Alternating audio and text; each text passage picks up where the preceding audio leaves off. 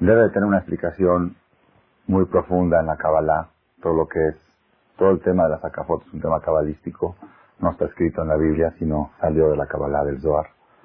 Seguro de tener explicaciones muy, muy profundas, lo que es Or Mekif, Or Penimi, son conceptos que yo tampoco no tengo acceso a ellos. Los he visto, pero no, no entiendo qué es.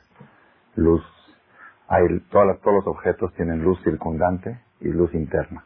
Esta grabadora tiene una luz interna que le da su existencia y tiene una luz circundante. Así dice la cábala que fue escrita hace dos mil años. Hoy en día que ya encontraron lo del aura y todo eso, ya más o menos están empezando a entender qué es la luz circundante. Ya saben que, no sé que ha oído un poco del tema del aura, ya han llegado a crear aparatos que toman fotos del aura. Que se pueden tomar fotos y ver cuando una flor agarra una planta, le cortan un pedacito y el aura todavía queda. Por unos días todavía queda el aura, como que la vida de la planta queda.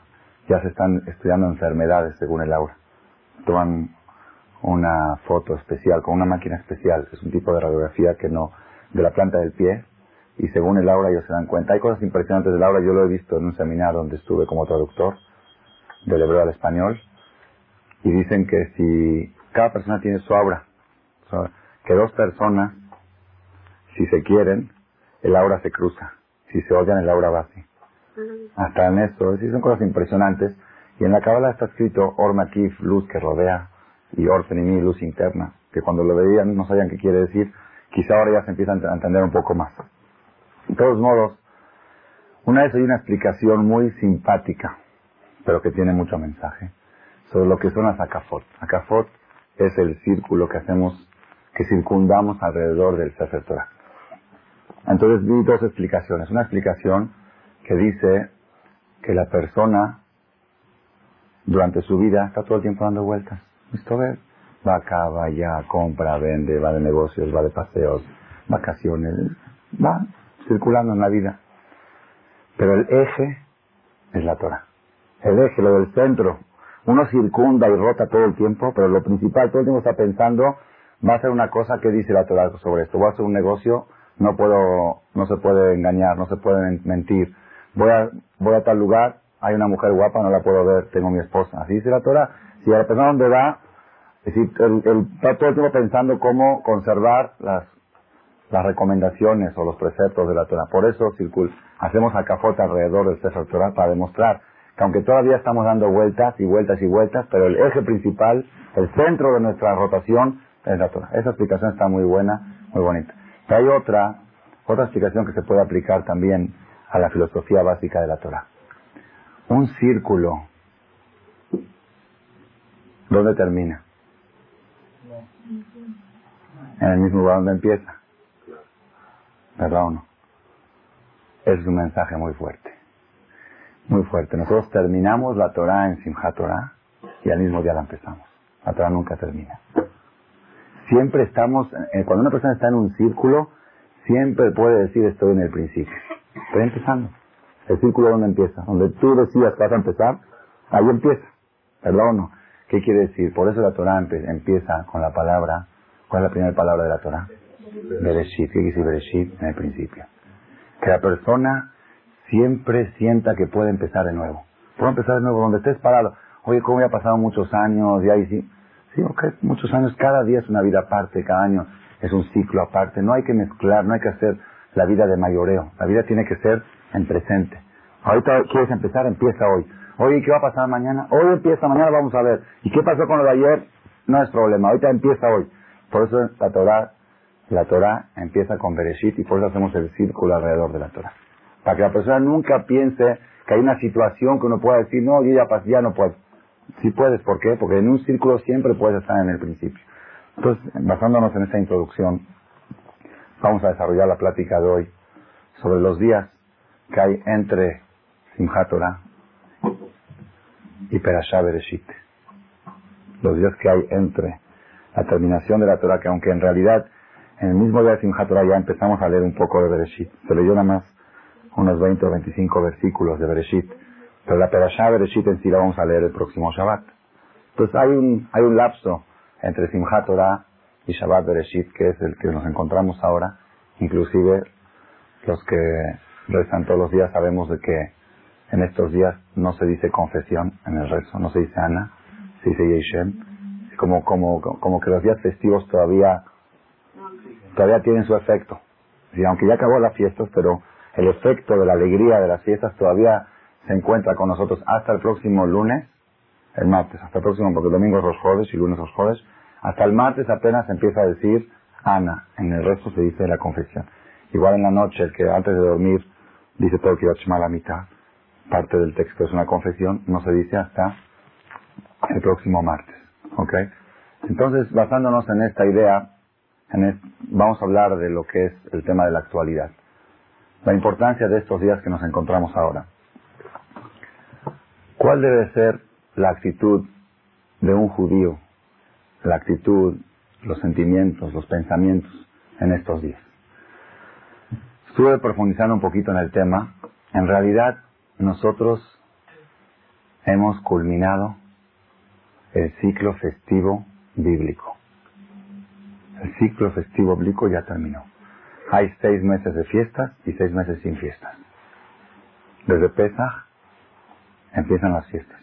Pesach, sigue Shavuot, sigue Rosh Hashanah, sigue Yom Kippur, sigue Sukkot y sigue Simchat Torah. Culmina con Simchat Torah. Simchat Torah es la culminación del ciclo festivo. Desde ahora hasta Pesach ya no tenemos festividades bíblicas. Tenemos eh, Hanukkah y Purim que no son bíblicas, son sucesos históricos que sucedieron y a raíz de eso establecieron hacer un día de fiesta, pero no es una fiesta que está escrita en la Biblia, no son originales de la Biblia. ¿ok? Entonces el ciclo festivo culmina con Simchat. Y eso tiene mucha, mucha enseñanza, mucho mensaje. El mensaje principal es que en realidad la persona toda la vida trabaja, lucha. Desde chiquito va a la escuela, se esfuerza para sacar 10 en los exámenes.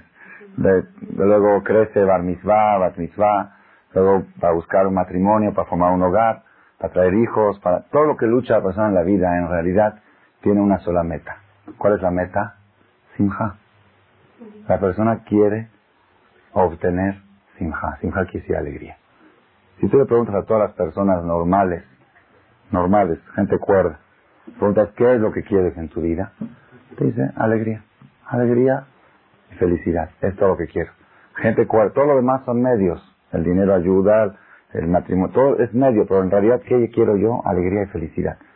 Así es la gente cuerda. Yo conté una vez Yo siempre cuando digo esto digo, el 99%, punto 99 de los seres humanos sobre la Tierra buscan alegría. El 99% punto. ¿Por qué digo punto 99? No digo 100%. Porque siempre hay excepción, ¿no? Siempre hay excepción de la regla. Y si yo no hubiera visto la excepción con mis ojos, no lo hubiera creído que existe la excepción. Pero lo vi con mis ojos, viajaba en un taxi en Jerusalén y el taxista llevaba un amigo de él adelante en el coche, llevaba un amigo de él. Estaban juntos y yo venía atrás como pasajero. Y estaban ahí barminando diciendo groserías, cosas muy feas, palabras que yo nunca las había oído. Groserías en hebreo. Que es una hija de esto, una hija del otro. ¿Y de quién están hablando? De su esposa. De su esposa del taxista. Que es una hija de esto, es una hija del otro, es una de esto y porque que, con el otro y que con el otro y que aquel día y que el otro le puso el ojo y la abrazó y, después se, que la está engañando cosas cosas muy muy muy yo me tenía que tapar los oídos pues, no no no estoy acostumbrado ni a oír ni a ver ni a sentir ni, ni el lenguaje ni el concepto son dos con dos problemas el concepto y el lenguaje entonces trataba de no oír entonces ya después lo dejó a su amigo en, en donde tenía que dejar en la esquina y me siguió llevando entonces yo empecé dije es un yehudi Jadito hay que ayudarlo le dije, ¿por qué no te acercas un poquito a la Torah, un poquito a la religión, un poquito? Y dice, ¿y para qué me sirve eso? Dije, bueno, pues ve a estudiar en las noches, media hora, dos veces a la semana, una vez a la semana. Y dije, la Torah te, da un poco de alegría, de felicidad. Ok, uno trabaja, se mueve todo el día, pero la persona necesita un poquito de, alegría, de felicidad. Me contestó estas palabras en hebreo. Me dice, Loich patli libkot kolayom, aikar tabilike. Dice, no me interesa, no me molesta a mí estar llorando todo el día, nada más tráeme billetes.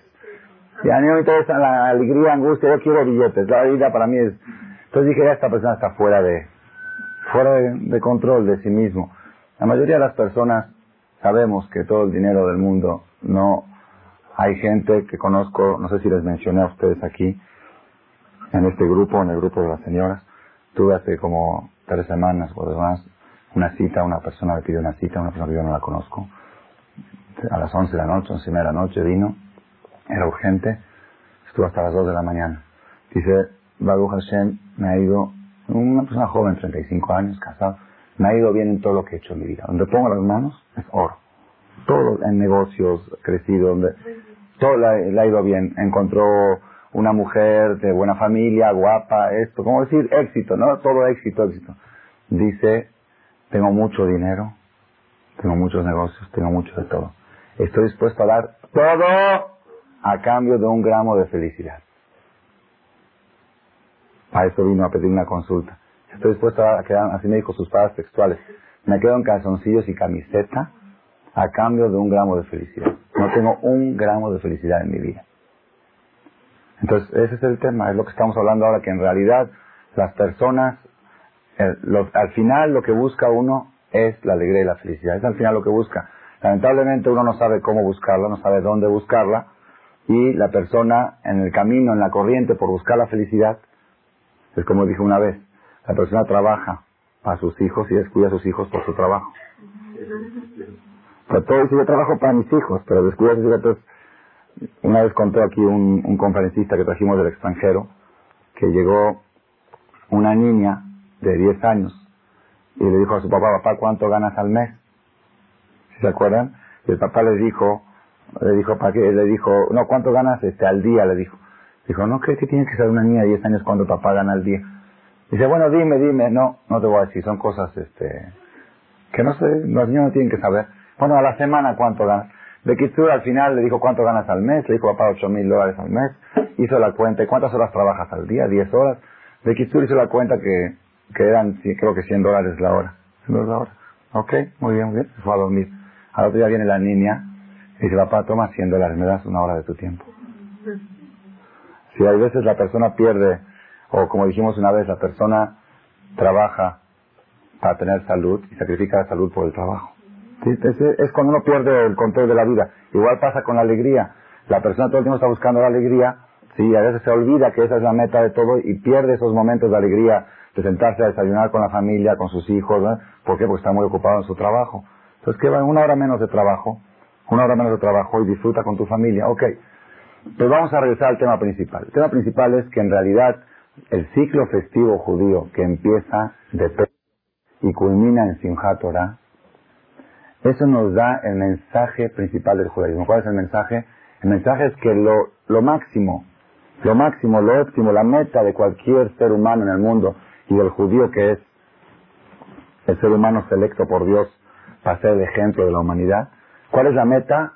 La meta es llegar a Zeman Simhateno, llegar a lo que es la Simha, lo que es la alegría. ¿Cómo se obtiene eso? Empieza con la primera escala que es Pesach, Zeman Jerutenu. Empieza con libertad, continúa con Matan Torah, necesitas tener un instructivo para poder saber cómo ser alegre. Sigue con Rosh Hashanah, que representa la presencia de Dios en el corazón de cada uno. Sigue con Yom Kippur y luego continúa con Sukkot y termina con Simchat Torah. ¿Ok? Es un ciclo, es un estudio. No creo que nos dé tiempo ahorita en el poco tiempo que tenemos de conferencia para explicar cada paso y paso. Pero Baruch Hashem aquí, los que vienen a las conferencias, en cada festividad vamos dando las pautas. ¿Qué es lo que obtenemos? Y eso es un escalón para la próxima fiesta. Y es otro escalón para... Y la meta principal, final, ¿cuál es? Llegar a Simcha, a tener Simcha. Y eso fue Sukkot, culminó con Simchat Torah. ¿Ok? El problema que sucede acabando Simchat Torah es cómo conservar esa, esa materia prima llamada Simcha, cómo conservarla. Vamos a suponer, para dar un ejemplo, una persona pone a calentar una cafetera para tomar un té. ¿Ok? ¿Ok? apagó la lumbre y se acabó el gas. ¿Cómo hacer para que la cafetera se conserve caliente? Es muy difícil. Entonces, ¿qué hace uno? Se pues va a tomar mucho té, porque si no ya está enfriando. Por mucho té le da ganas de, dar náuseas. No, él quiere tomarlo pausadamente sin que se enfríe. Porque ese es uno de los problemas principales que inclusive se puede decir que es el principal problema del matrimonio. El amor del día de la boda, cómo conservarlo por 120 años. Es casi, es en, otros, en otras palabras, es la misma pregunta. Es, es fácil, es fácil, relativamente obtener las cosas es fácil. Lo difícil es conservarlas. Una vez oí, dice, Kashez y Bugosh es más difícil el matrimonio de la persona que Yamsuf, más duro que la partida del mar. La partida del mar rojo fue uno de los milagros más grandes de la historia. Es más duro el matrimonio que la partida del mar rojo. ¿Por qué tomaron este ejemplo de la partida del mar? Hay otras cosas que podrían haber tomado, otros milagros que sucedieron en la historia. Es algo muy bonito. ¿Qué es lo más fácil de partir? El agua. El agua es lo más fácil de partir. Sin esfuerzo, sin serrucho, sin cuchillo. Hasta así, la partes, ¿verdad o no? Lo más fácil de partir, hasta con un soplido, se abre. ¿No verdad o no? ¿Qué es lo más difícil de mantener partido, mantener abierto? Agua, porque esto tú lo cortas, tú lo partes, ok, te costó un poco de esfuerzo, pero una vez que la partida quedó, ¿verdad o no? Pero el agua, mantener la partida es muy difícil. El milagro de Dios que partió el mar no fue que lo partió, es que lo mantuvo partido hasta que el pueblo cruzó. Ese es el milagro. Partió el mar cualquiera parte, tú partirás así, abre las aguas.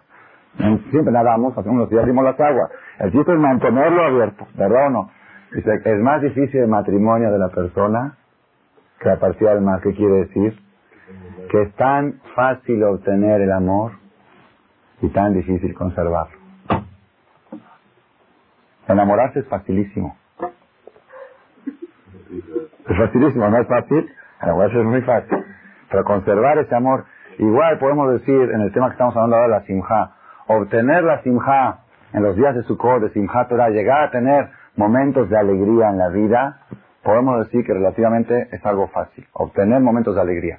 Pero conservar, sostener ese estado de ánimo de alegría, y ese es un tema que tenemos que estudiarlo y profundizarlo. Hay algo muy...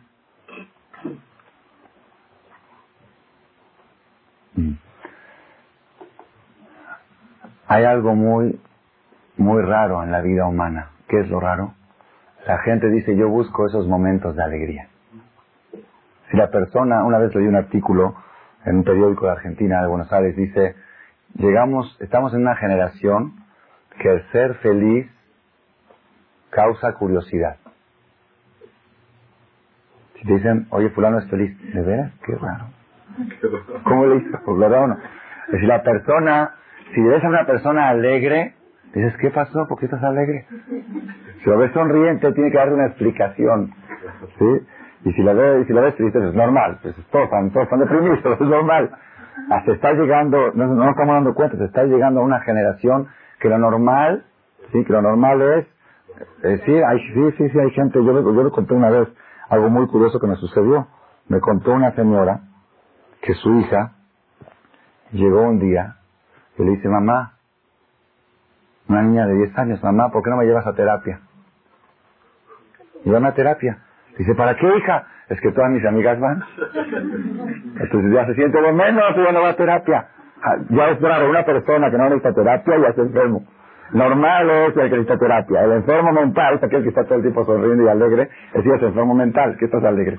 Que no, sabes que el que está angustiado para ir a terapia. Eso es, lamentablemente, esa es una situación ridícula, pero así estamos, así estamos. Unos dicen que es por el smog, otros dicen que es por la contaminación, otros dicen que es por esto. Y esa es el, es el, la realidad, la realidad humana es que la persona debería de estar las 24 horas del día alegre y feliz y cantando y bailando todo el tiempo, todo el tiempo. Y de repente le agarra uno de repente un bajoncito de un minuto al día, que de repente se puso de mal humor un minuto al día. ¿Ok? Así de, que puede pasar que se ponga uno de repente de malas, que de repente se apagó un poco. Pero lo normal es estar todo el tiempo prendido con alegría. ¿Y cuántas personas llegan a tener eso? Eso, eso es, esa es la realidad, la realidad que la Torah no recomienda, exige de la persona. La Torah exige de la persona que esté las 24 horas del día alegre y le autoriza que de vez en cuando, si le agarró algo y le pasa algo, ok, te autorizo que por un minuto te bajaste, pero luego no te recuperas. La Torah no admite, no admite seres humanos con estado de ánimo bajo, no lo admite. un ser humano para la Torah, si traen los libros, tengo aquí libros de Musar, un ser humano sin alegría es como la máquina más sofisticada sin energía eléctrica. La mejor máquina del mundo. No tiene un problema. No hay electricidad, no hay luz. Pero la máquina está buenísima. El cuerpo humano es la mejor máquina del mundo. Si no está conectada a la alegría, es como una máquina desconectada, no sirve para nada, no funciona. Entonces, ese es la, el tema, la temática de hoy es cómo hacer para que la alegría que hemos obtenido en Hagasukot, en Simchat Torah, o cualquier alegría que obtuvo un matrimonio el día de su boda, el amor que sienten, cómo hacer para conservarlo lo más tiempo que se pueda, tiempo más largo que se pueda. Ese es el tema. Y en realidad, esto fue un rezo que hizo el rey David, David Amelech, David Amelech, cuando hizo la colecta para la construcción del Bet Amikdash, al final no lo construyó él, lo construyó su hijo Shelomo, el rey Salomón, pero David Amelech construyó el Kotel Amaraví. El muro de los lamentos lo construyó David con sus manos. Y por eso, y por eso jamás se pudo haber destruido. Es uno de los milagros de la historia.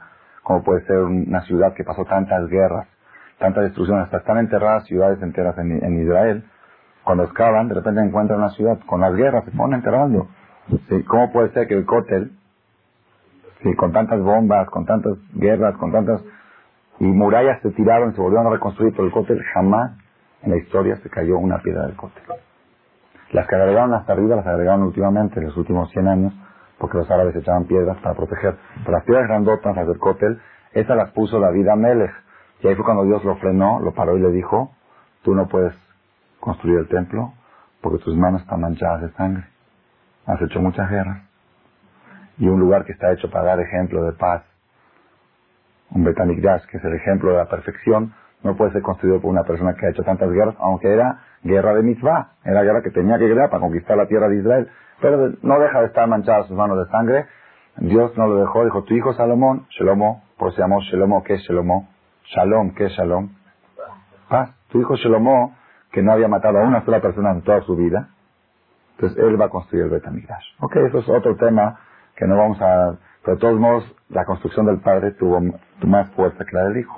O sea, el padre nunca se destruyó y la del hijo se destruyó dos veces. Entonces, ¿ok? Cuando David Amelech, el padre, hizo la colecta para la construcción del Bet Amikdash, ¿sí?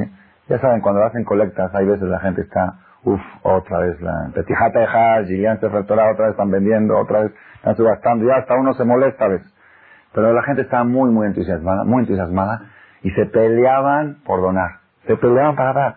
Yo quiero dar, yo quiero dar. No, yo estaba antes, yo estaba antes. Yo, ¿Por qué?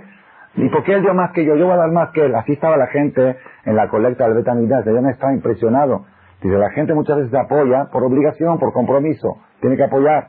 Pero así que se pelean. Entonces estaba muy emocionado. ¿Y qué dijo David Amelech? Después de que vio eso, rezó y le dijo a Dios, de Atá Mehan el pueblo este que están aquí, Raiti Besimha, vi la alegría que tienen al hacer las cosas. Hashem que Abraham, Isaac, Israel, Abotenu. Dios, el Dios de Abraham, Isaac, Israel, nuestros patriarcas. Shombra Zot Leolam. Conserva esto para siempre. Conserva ese estado de ánimo, esa alegría al hacer las cosas que se conserve para siempre. Que no sea algo de un entusiasmo espontáneo y que luego ya no siga.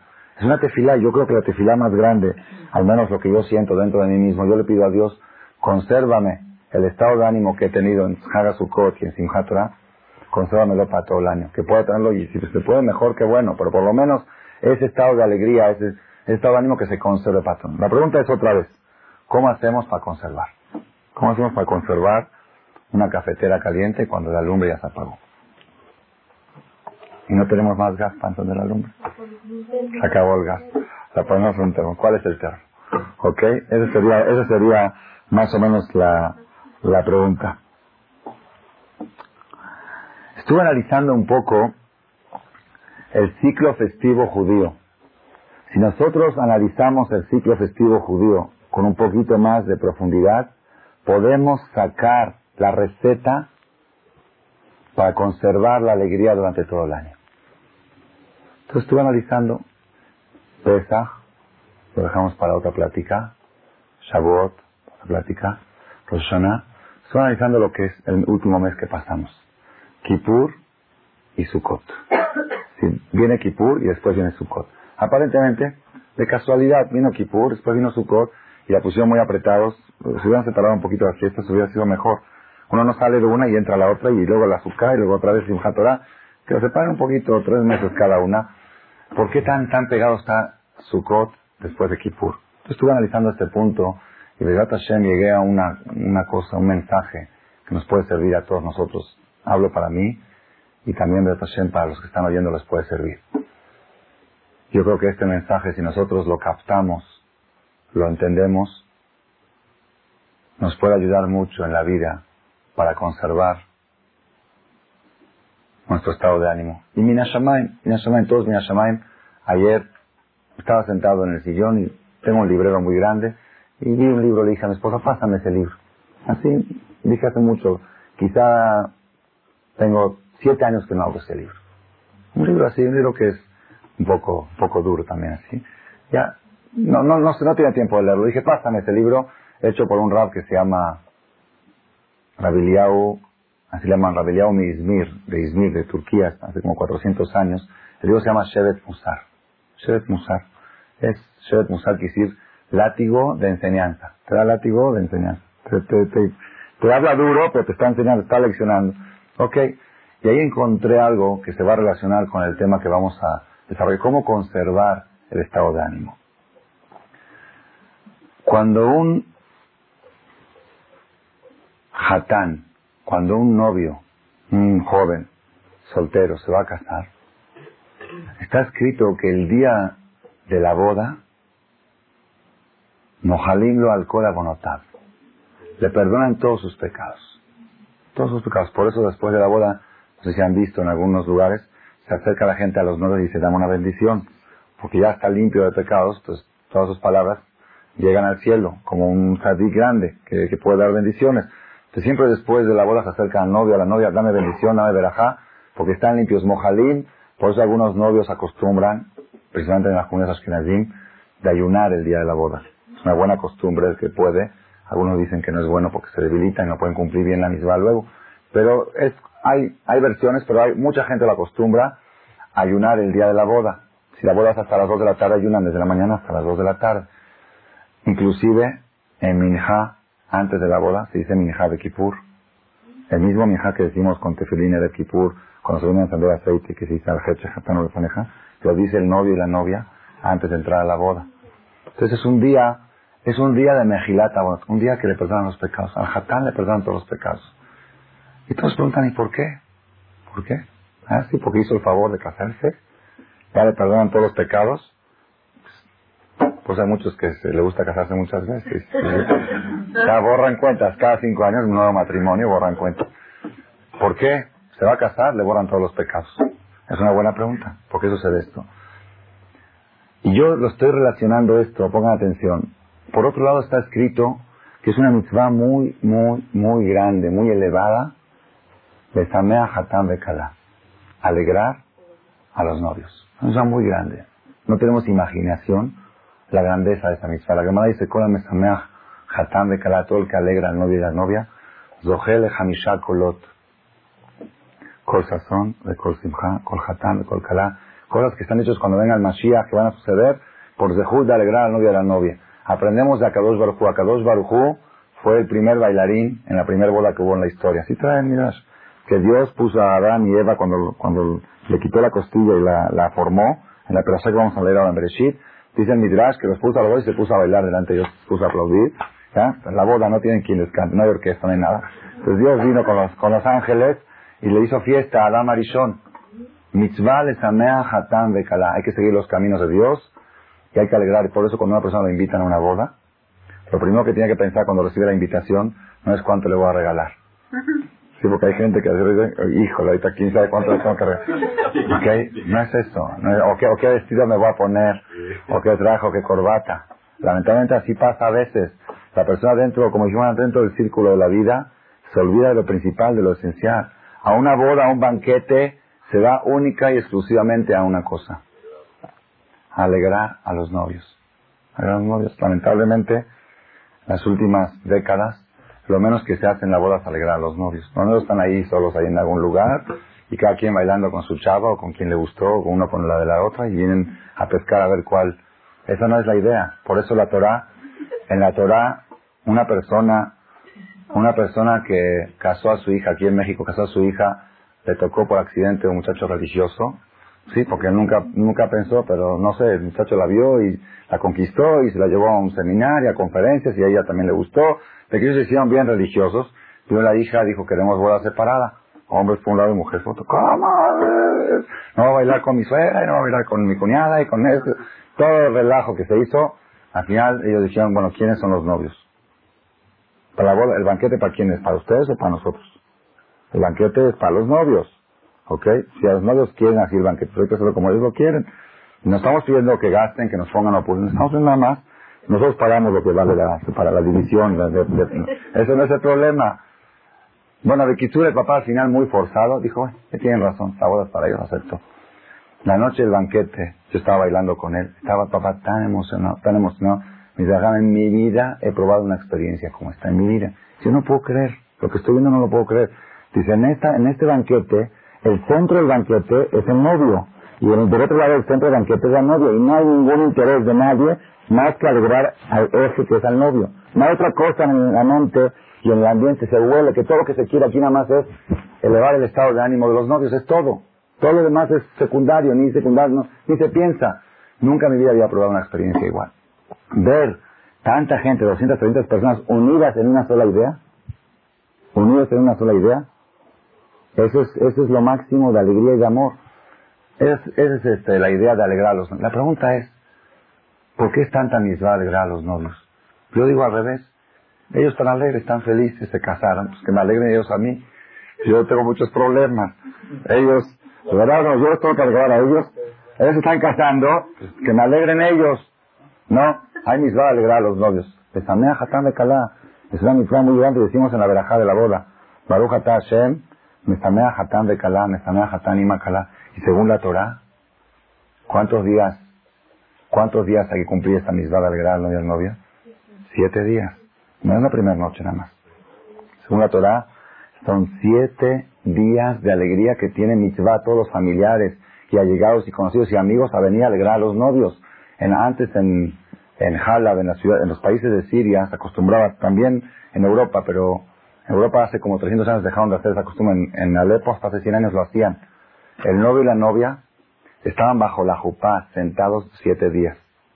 Y todo el tiempo entraba gente y salía les bailaba y probaban un dulce, decían una verajá, le abdil, le abdil. Mira, como, como cuando hacen de luto, le abdil, que se entra a dar pésame, todo el tiempo entra gente y sale, entra gente. Le abdil, así era la, alegría. Estaba el novio y la novia en su casa con una jupa arriba, sentados en un trono como reyes, y tenían pastelitos al lado y dulces y refrescos.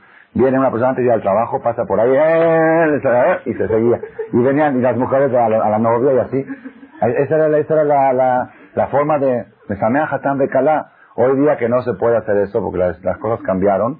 Entonces, ¿qué se hace? Se hace una fiesta de Sheva Berajot cada noche de los siete días después de la boda.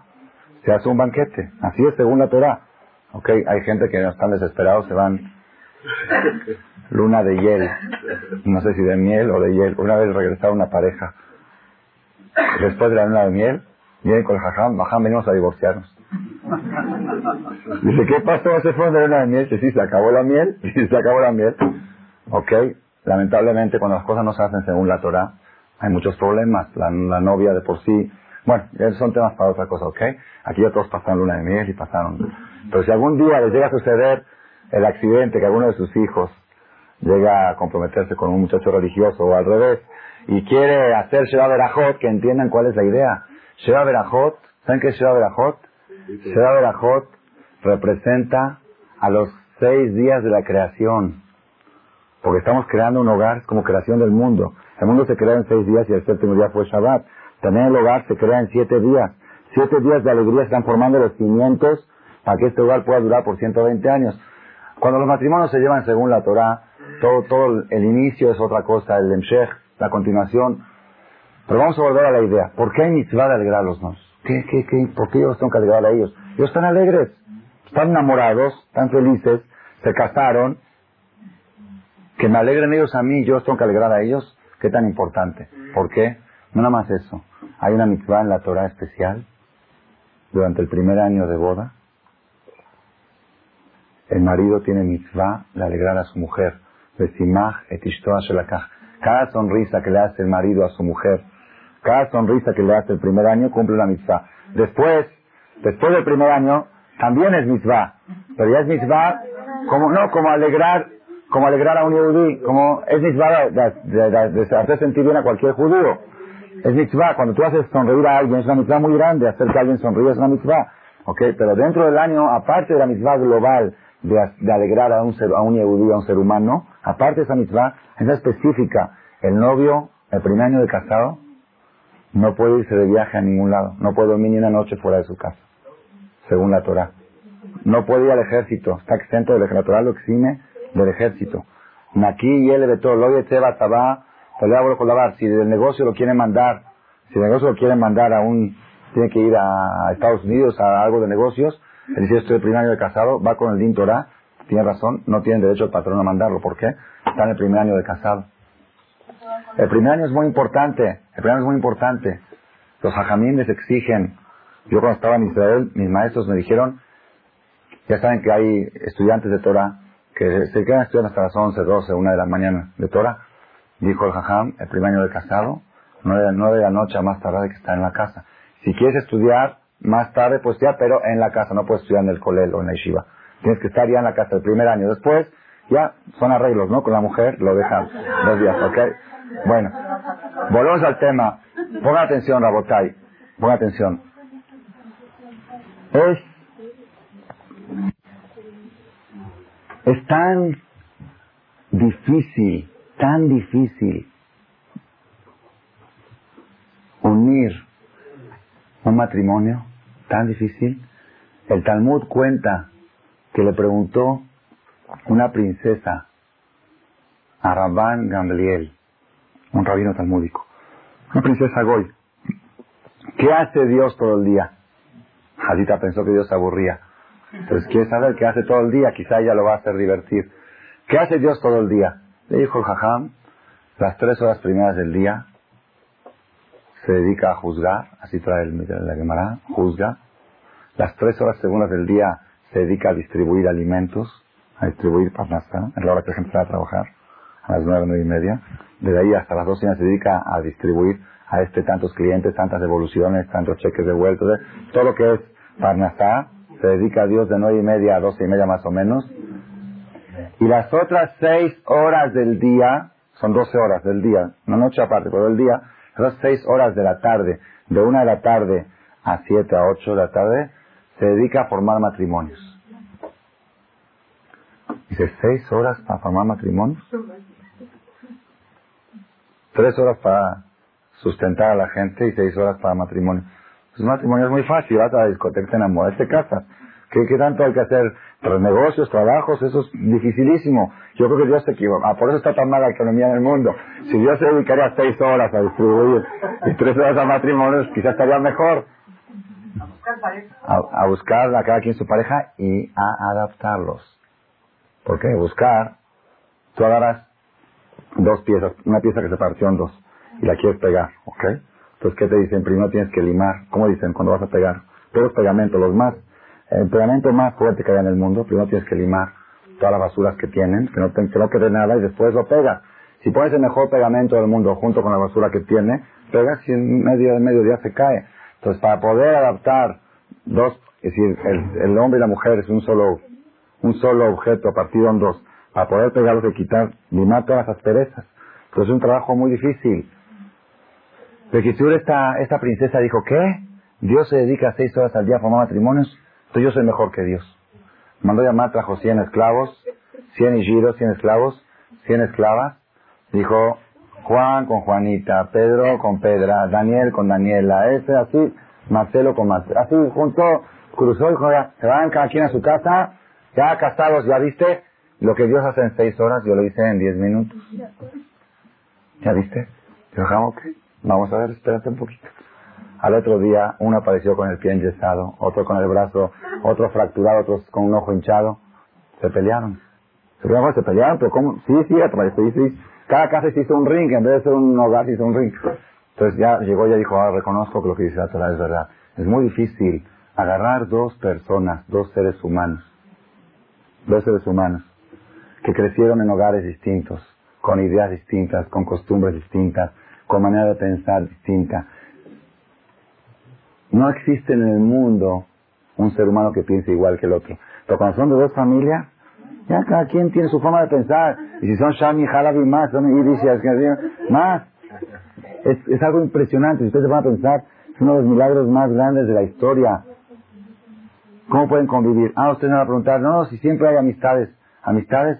Conozco una pareja que estuvieron ocho años de novios.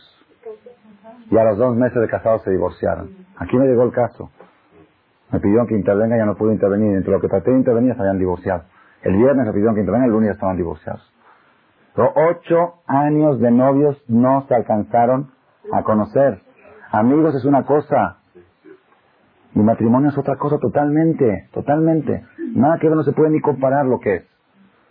¿Cuántas mujeres dicen, es que es otro, no es el mismo, es otro? ¿Cómo no lo viste cuando, no, viste esos defectos que tenía? Pero sí, sí, pero era otra persona, es otra. No sé, una, una brujería o algo. Hay un dicho nada que dice, ¿no? ¿Cómo dice?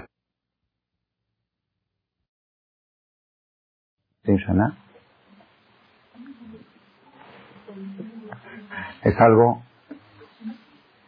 es algo muy difícil, muy, no difícil, es imposible, exactamente, imposible, imposible. ¿Cómo puedes hablar? Y para colmo, ¿Qué dice la Parashá Bereshit? Ahora vamos a empezar a leer Bereshit. Es muy importante, yo recomiendo mucho. Como dijimos que la Torah siempre tiene, la Torah siempre tiene la opción de empezar de nuevo. Ahorita que estamos en Bereshit, cada quien que trate de conseguir alguna Biblia con traducción en español, que entiende hebreo, que bueno. Hay en inglés con comentarios muy impresionantes, muy bonitos. El que no entiende inglés bien, hay en español, Baruch Hashem ya están sacando últimamente varios libros de la Biblia. El que yo más recomiendo, la mejor obra que he visto sobre la Biblia es La Voz de la Torah donde vienen nueve tomos, desde Bereshit hasta Dota explicando, explicando todo lo que es, no, no, traduciendo literalmente, en el principio creó Dios el cielo y la tierra, sino explicando la profundidad que hay en las cosas. Y para cómo los colmos, ¿qué dice la Biblia? Que por eso, al Ken, por eso, Yazov y Timó, abandonará el hombre a su mamá y a su papá, Bedabat y se apegará a su mujer, Yayu le vas a dejar se transformarán en un solo cuerpo. Dice la va a ser una compañera para traer hijos, no. Te tienes que abandonar a tu papá y a tu mamá y apegarte a una mujer y transformarte en uno solo. Es imposible. Si me dices, tienes que convivir con una mujer durante 80 años y procrear y traer hijos, ok, digamos que relativamente, relativamente salimos adelante, ok. Convivo con una mujer, me las aguanto y ni modo, traigo hijos y ya, ni modo, son, es la ley de la vida. Pero no, con eso no cumples. Si tú quieres cumplir el precepto de la Torah es de Ayú le dejar, que sean uno. Eso no es difícil, es imposible, imposible. Pongan atención. ¿Por qué es imposible? Porque los dos corazones, el corazón del hombre y de la mujer, están cerrados, cada quien en su ego. Él quiere esto y ella quiere esto y cada quien quiere lo suyo y es imposible obtener una unión cuando cada quien no hay, agarra dos personas, chocan, te pegas, chocan, rebotan, rebotan. Y cada día, ¿saben qué pasa con las pelotas, no? Chocan y cada día más lejos se va la separación. Cada choque se va más para allá. La separación es más grande. Entonces, que pongan atención. ¿Qué hay que hacer para poder transformar esos dos corazones en uno? Si tú logras abrir este corazón y abrir este y hacer esto, luego aunque se cierren con el ego, ya se cerraron juntos y queda un solo corazón. ¿Ok? La Torah dice la única manera de formar un matrimonio es abrir los corazones de los dos, juntarlos y después ya que se cierren pero juntos. Se hizo un solo ego. Sigue el ego, pero ya es un solo ego. Ya no son dos egos. Un solo ego bajo un techo puede soportar, pero dos egos bajo un techo no. No, no es imposible, es bomba atómica, es cortocircuito. Dos egos bajo un techo no funcionan. ¿Cómo puedes? Entonces, ahora, ¿cuál es el sistema? Abrir. ¿Cómo se abre? Fíjense qué curioso. Una persona, fíjense, cuando una persona está alegre, su corazón está abierto. le piden algo, lo da. Está, está así suelto. A la persona más cola, cuando está alegre, como que se suelta, ¿verdad no? Y cuando la persona está angustiado, al revés está, el, corazón está comprimido, cerrado, ¿verdad o no? Entonces viene la Torah así. La única manera de formar un matrimonio es uniendo los dos corazones. La única manera de unir dos corazones es abrirlos primero. La única manera de abrirlos es a través de la alegría. Sin alegría no se pueden abrir. Entonces hay una mitzvah, le tamea hatam bekala, alegrar a los novios durante siete días para que se abra más, más, más, más el corazón. Ya cuando se junten, después que se cierre ya se cerró y se hizo uno solo. Cuanto más se abrió el corazón durante el día de la boda los siete días de la jupá, más unión va a haber. Si se alcanzó a abrir así, entonces se va a juntar así, no está muy unido. Se abrió un poco más, se juntó más, se abrió más. Cuanto más se abrió, se juntó más y se transformó en una. Esta es la importancia, la importancia de Simhat, por favor. La importancia de alegrar al Hatán y a la Kala. Pero a lo que quiero llegar, todo esto que hemos... Préstame, a.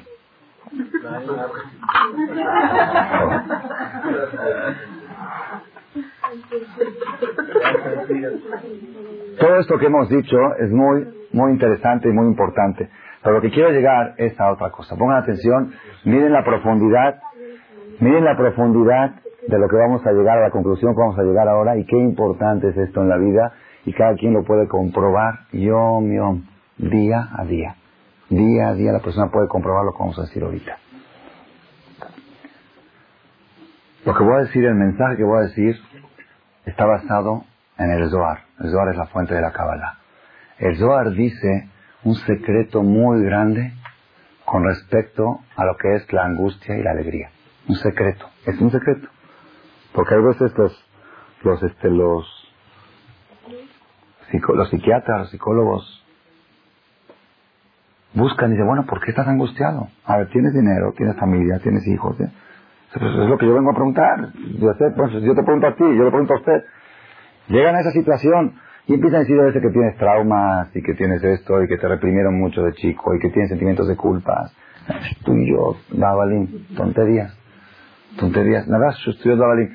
Y después dice, no, no tengo trauma. Es que, bueno, ya los más espiritistas que una reencarnación, que no sé qué.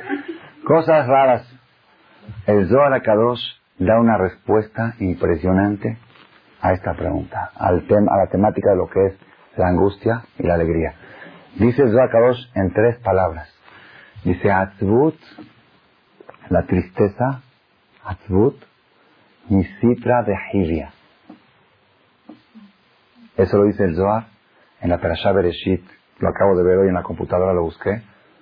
Donde habla de lo de la mujer, Beetel Teledivanim, cuando Dios le dijo que con dificultad, con, con angustia va a educar a los hijos. Ahí donde habla de esto. Dice Atzvut, la tristeza viene del lado de la víbora. De la serpiente, de la víbora, como lo quieran llamar.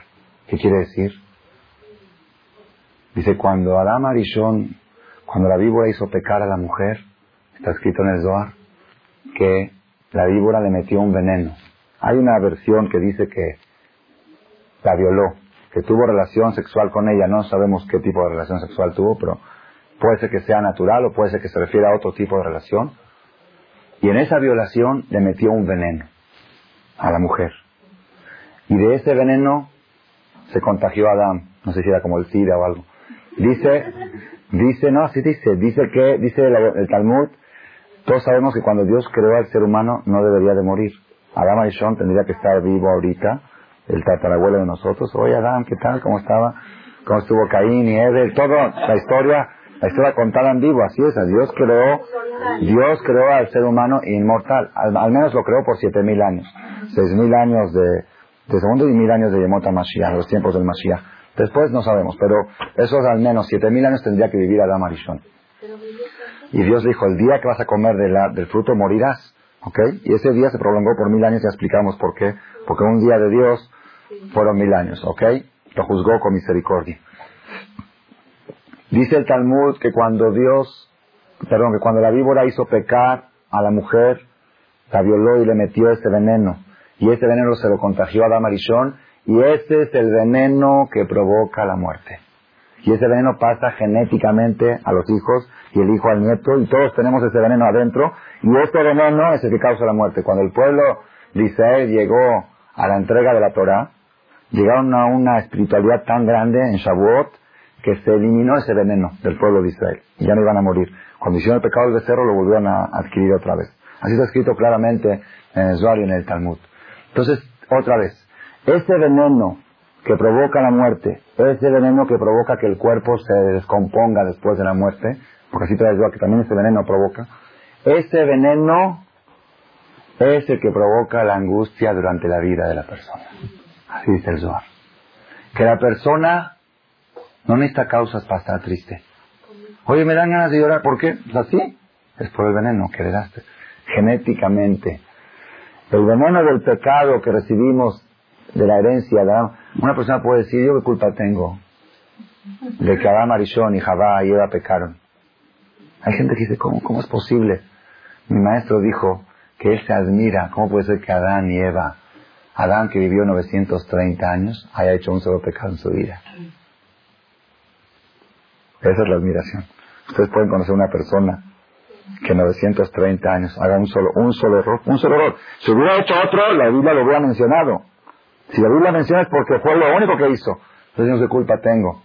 Si nosotros no hubiéramos hecho ningún pecado, ni uno, ni uno, ni uno, nunca ofendimos a nadie, nunca hablamos la sonora de nadie, nunca engañamos en el negocio, nunca dijimos una grosería, nunca vimos a una mujer que no es nuestra esposa, si no, he hecho ningún pecado, decimos, bueno, ¿qué culpa tengo? Que porque Adán pecó yo tengo que morir. La pregunta sería válida y le tengo la respuesta. Pero la pregunta ahorita no es, no viene al caso, porque nosotros tenemos el paquete nuestro. No, necesitamos llegar al...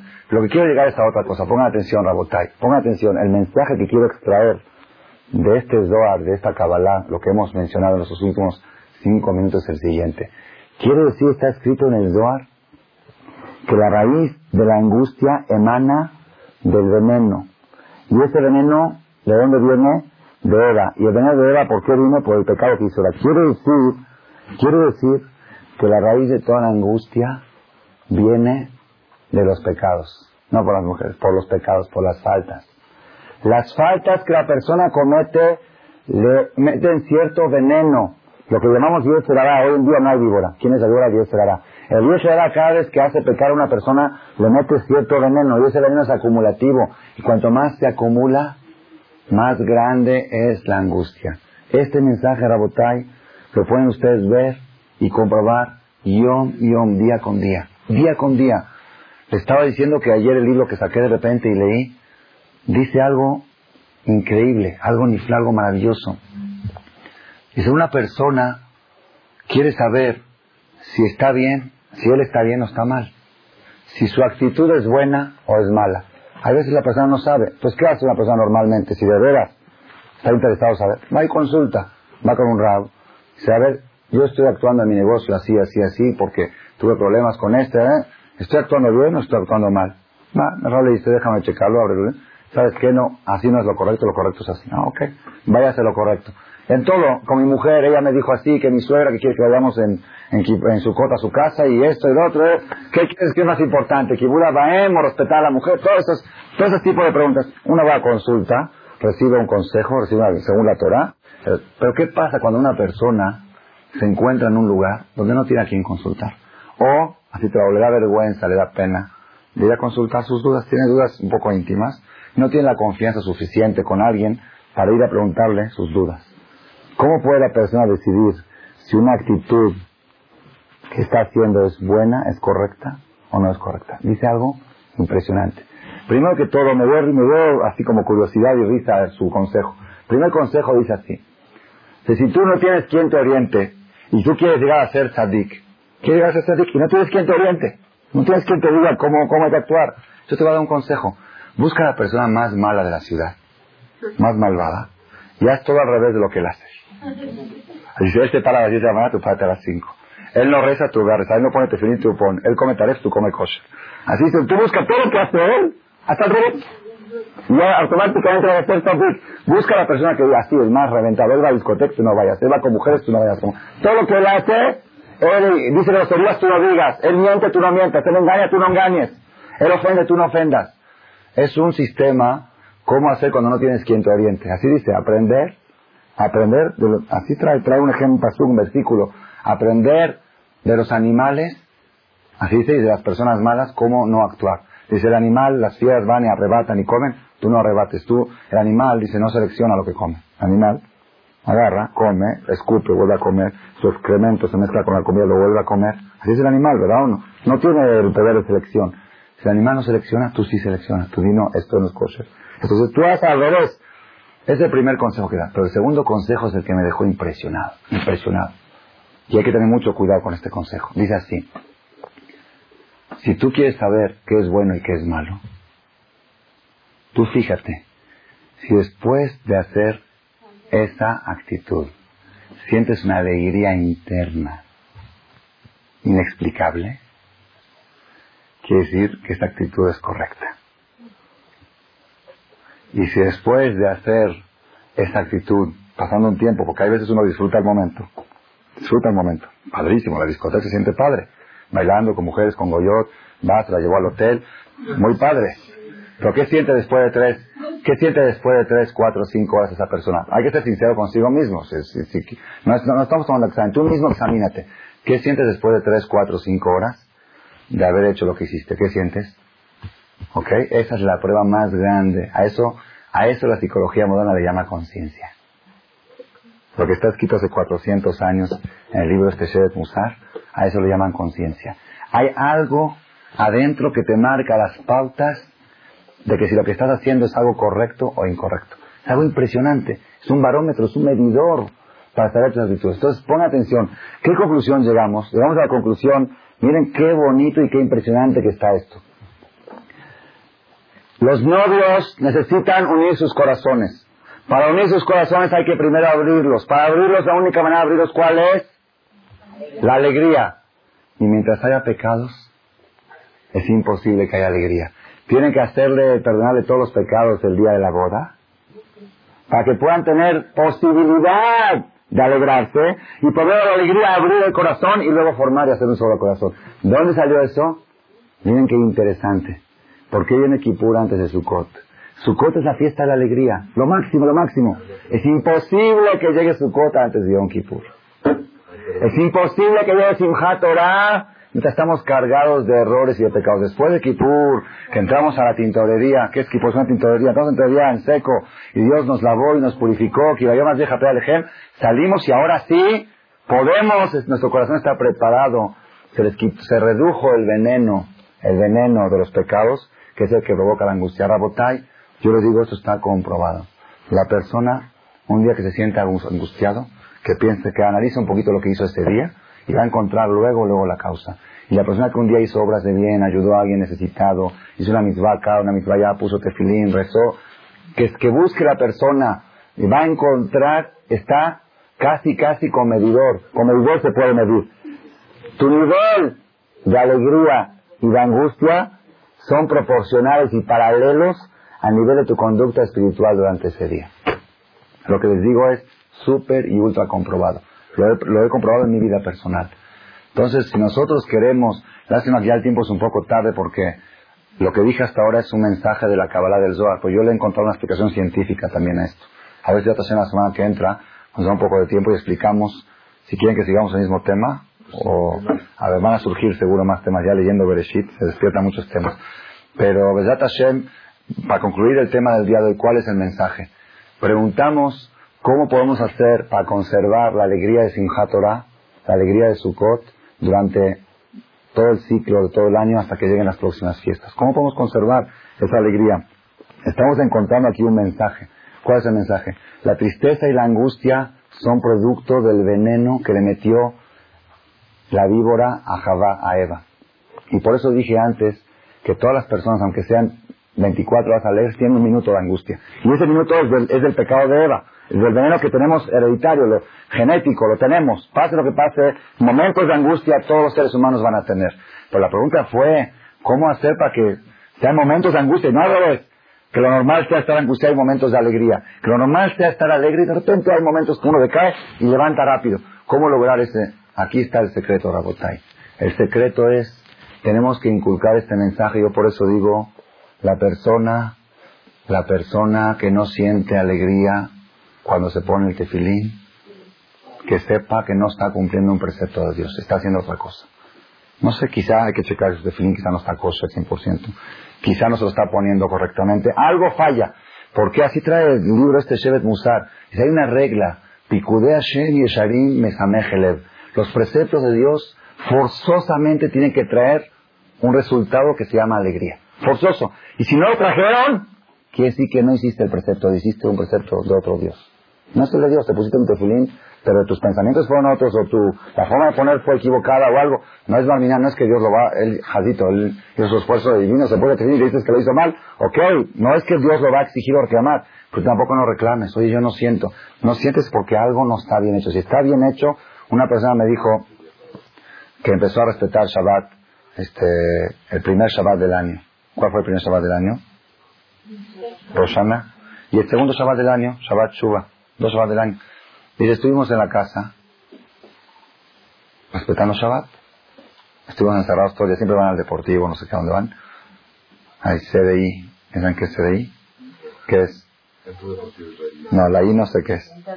La I, bueno, bueno, hay unos que dicen, ¿cómo puede ser que cierra viernes y abre Shabbat? Es islámico. Así dicen los, los islamitas, el viernes es para ellos Shabbat. Y está, ok, lo dicen de chiste, ok. De todos modos, esperemos que sea chiste por mucho tiempo. De todos modos, este, ellos los sábados iban ahí, iban acá, iban allá. Y ese sábado, como están respetando, se quedaron, se encerraron en la casa. Estuvimos encerrados todos ya en la casa. Vino mi hermano a visitarme caminando, porque mi hermano también respeto. Y estábamos, y después que pasó, se soltó la lluvia muy fuerte. Y él dijo a su hermano, ya vete, ya estás con tus hijos, ya se hizo un escándalo en la casa. Ya vete. Dice, no, no me puedes, no me puedes, está lloviendo. Dice, no tengo coche, me vine caminando. Dice, llévate el mío. Dice, no, estamos respetando Shabbat. De Kitur, un relajo, un relajo tremendo. Me contó que en la noche, el sábado noche, tuvo que sacar a su esposa al cine de tanta desesperación de haber estado encerrado todo el día en la casa de Shabbat. Dije, ¿sabes qué, mi vida? Ese Shabbat es inventado por ti. Ese no es el Shabbat de Dios. Ese no es el Shabbat de Dios. Shabbat no es cárcel. Dice que él le decía, él le decía a su esposa, dile a la muchacha que me suba al niño, el niño está llorando, ojalá yo que me suba. No, quizás haram. ¿Qué haram? Subir al niño, ¿qué haram puede ser? No, no, nosotros vamos a quizás haram. Dije, Shabbat no es cárcel. Shabbat no es cárcel. Si el Shabbat, si tú sientes que el sábado noche tienes que salir al cine porque estuviste angustiado durante el Shabbat, entonces respetaste un Shabbat que no es de Dios. Es otra religión. El Shabbat de Dios no angustia. El Shabbat de Dios al revés, sale tan lleno que te dicen, vamos al cine, ¿para qué? Estoy feliz. Estoy, estoy rico, está rico, ¿para qué? Ese es el Shabbat de Borolam. Entonces nosotros tenemos que aprender, Rabotai, tenemos que aprender. Hay mucha gente, mucha gente, no es mala, no es mala voluntad. Hay gente que quiere empezar a respetar pero no saben. Lo amar es Hasid, lo amar es Hasid. Dice, ¿verdad que haram prender la tele? Y estaban los seis, siete niños ahí y no sabían qué hacer con ellos, entonces los pusieron a dibujar, a pintar. Porque es haram prender la tele. Pero no, es más haram dibujar que prender la tele. Porque prender la esta muchacha que la prenda y ya el haram se reduce a un 10%. Y pintar, cada letra que hacen es un pecado aparte. Escribir es uno de los 39 cosas prohibidas en Shabbat. Cada dos letras es un pecado. Perdón, y la tele la enseñó a la muchacha. Ok, me digo que estuvo bien, pero es, en comparación, si alguien me pregunta, estoy, soy principiante, ¿qué le digo? Pon a tus hijos todos Shabbat que vean la tele, que la aprendan la muchacha y que no escriban, ni dibujen, ni pinten. Pero él como que que está respetando Shabbat y sin por eso digo, lo lo amares Hasid. La persona, la persona que quiere de veras, de veras acercarse a Dios, acercarse a la alegría, a la felicidad, tiene que consultar, tiene que tomar unas clases, tiene que decir, bueno, yo voy a empezar con Shabbat, pero no voy a hacer todo junto, voy a empezar lo más primordial, que no escribir, no encender fuego, no fumar, ok, voy a empezar por eso, ok, estoy desesperado que venga muchacho y que prenda la tele, ok, no digo que es mutar, pero el pecado baja de 100 a 90, a 10, pero ¿qué pasó? Pues claro, ¿ustedes creen que el tercer Shabbat ya lo cuidaron? Si los dos primeros Shabbat del año fueron cárcel y tuvo que esta noche llevar a su esposa al cine para quitarle la presión de todo el Shabbat, pues el tercer Shabbat ya, ¿cuánto van a sufrir? Esa no es la religión de Dios. La religión de Dios después de cada mitzvah la persona tiene que sentir una alegría tan grande que no se puede explicar. No se puede explicar. Una felicidad, una alegría. Y si no lo sientes, tienes que checar. Quizá el tefilín no sirve. Quizá la mezuzá que tienes en tu casa no si está pesulá. Si no, cada segundo que tienes mezuzá te tiene que traer alegría en la casa. Checa las mezuzot. Checa el tefilín. Checa cómo te pones el tefilín. Cómo está puesta la mezuzá. Fui a una casa a poner mezuzá la semana pasada. Y el Señor tenía siete, ocho puertas para poner. Hay que poner en todas las puertas. Hay gente que cree que nada más en, cada puerta y puerta de la casa debe de tener mezuzá. Entonces tenía seis, siete mezuzot, le faltaban dos, ok. No, bien. Entonces empezamos a colocar, empezamos a, a ver, hay un lugar donde colocarla también. Si la colocas en el lugar no correcto, no se cumple. De Kitsur, me dice, esta la quiero poner en la puerta principal. Es la mejor. Me la regaló mi suegra. Todo un estuche de oro, con cristal. Algo de veras se veía porque estrenó casa de lujo, una casa de medio millón de dólares, nos usa de, la puerta principal, nos usa de oro, que sea acorde, muy bien, la intención está muy buena. Ahí viene con su papelito y todo adentro. Aunque dije, nada más la voy a checar el papelito, a ver cómo están. Saco el papelito, fotostática. Fotostática y para como borrado. La fotostática también borrada. Me decía mal. Si yo estuviera bien, Baruch Hashem, que me di cuenta que estaba borrado y luego me... Papel, papel, papel así, papel, que casi Kleenex parecía. Okay, y la quería poner en la puerta principal, el estuche dorado. La verdad no es el estuche, la verdad es lo adentro, el estuche dorado, de oro, como sea, es bueno. Es mitzvah embellecer las mitzvot poniéndoles estuches bonitos y todo. Pero lo más importante es lo que está adentro del estuche. Un estuche de un Sefer Torah muy bonito. ¿Sí? Pues si no tiene lo adentro no es Sefer. ¿Ok? Todo Rabotai, ¿para qué menciono esto? Si queremos nosotros conservar la alegría durante todo el año, aquí va la receta. Cuanto menos materialismo tengas, cuanto menos pecados hagas, cuanto más ofensas, ofendas, cuanto menos groserías digas, y cuanto más obras de bien de mitzvot hagas, tienes la receta y tú puedes medir, medir tu conducta espiritual según tu estado de ánimo. Si el estado de ánimo de ese día es angustia, quiere decir que tu conducta fue negativa. Si tu estado de ánimo ese día es alegría, quiere decir es el barómetro que fue positiva.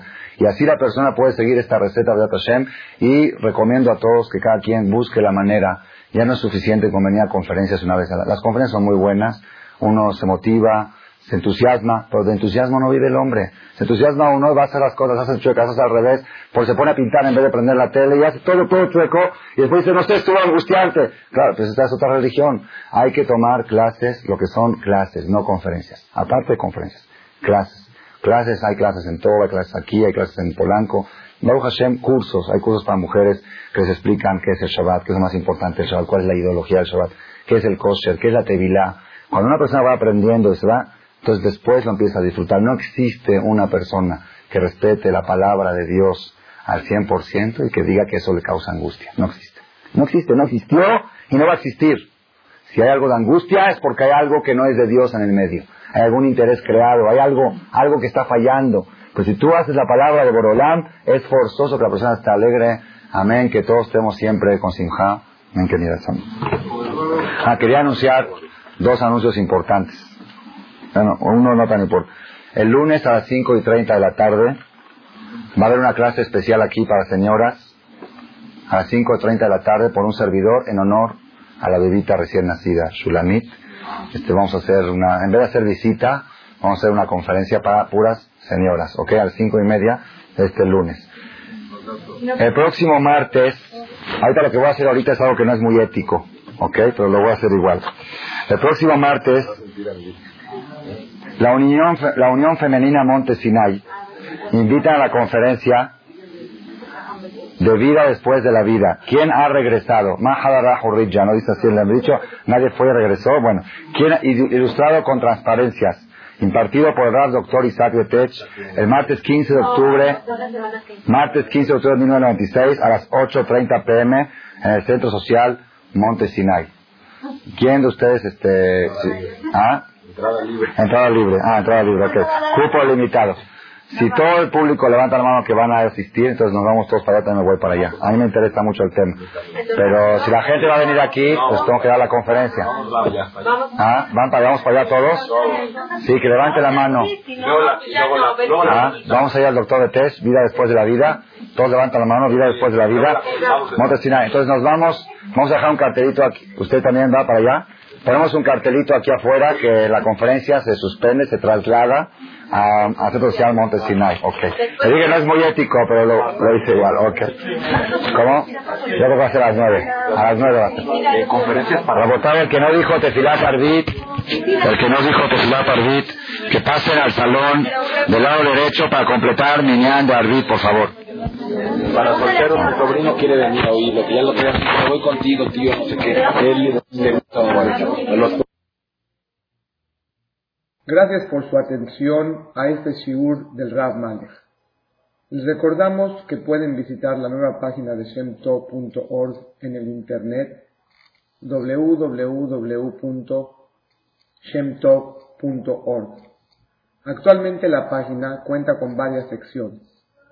Noticias sobre las actividades de Shem Tov a nivel mundial, escuchar o bajar las últimas conferencias del Rav Malech, escuchar o bajar la alajá del día, imprimir o estudiar desde su computadora la perashá de la semana, estudio diario de Gemara, Daf Yomi en español, sincronizar su iPod con podcast, un manual para crear su propio CD de las conferencias que existen en la red, adquirir libros con entregas internacionales con la metodología del Rav Malech de español, fonética y hebreo simultáneamente,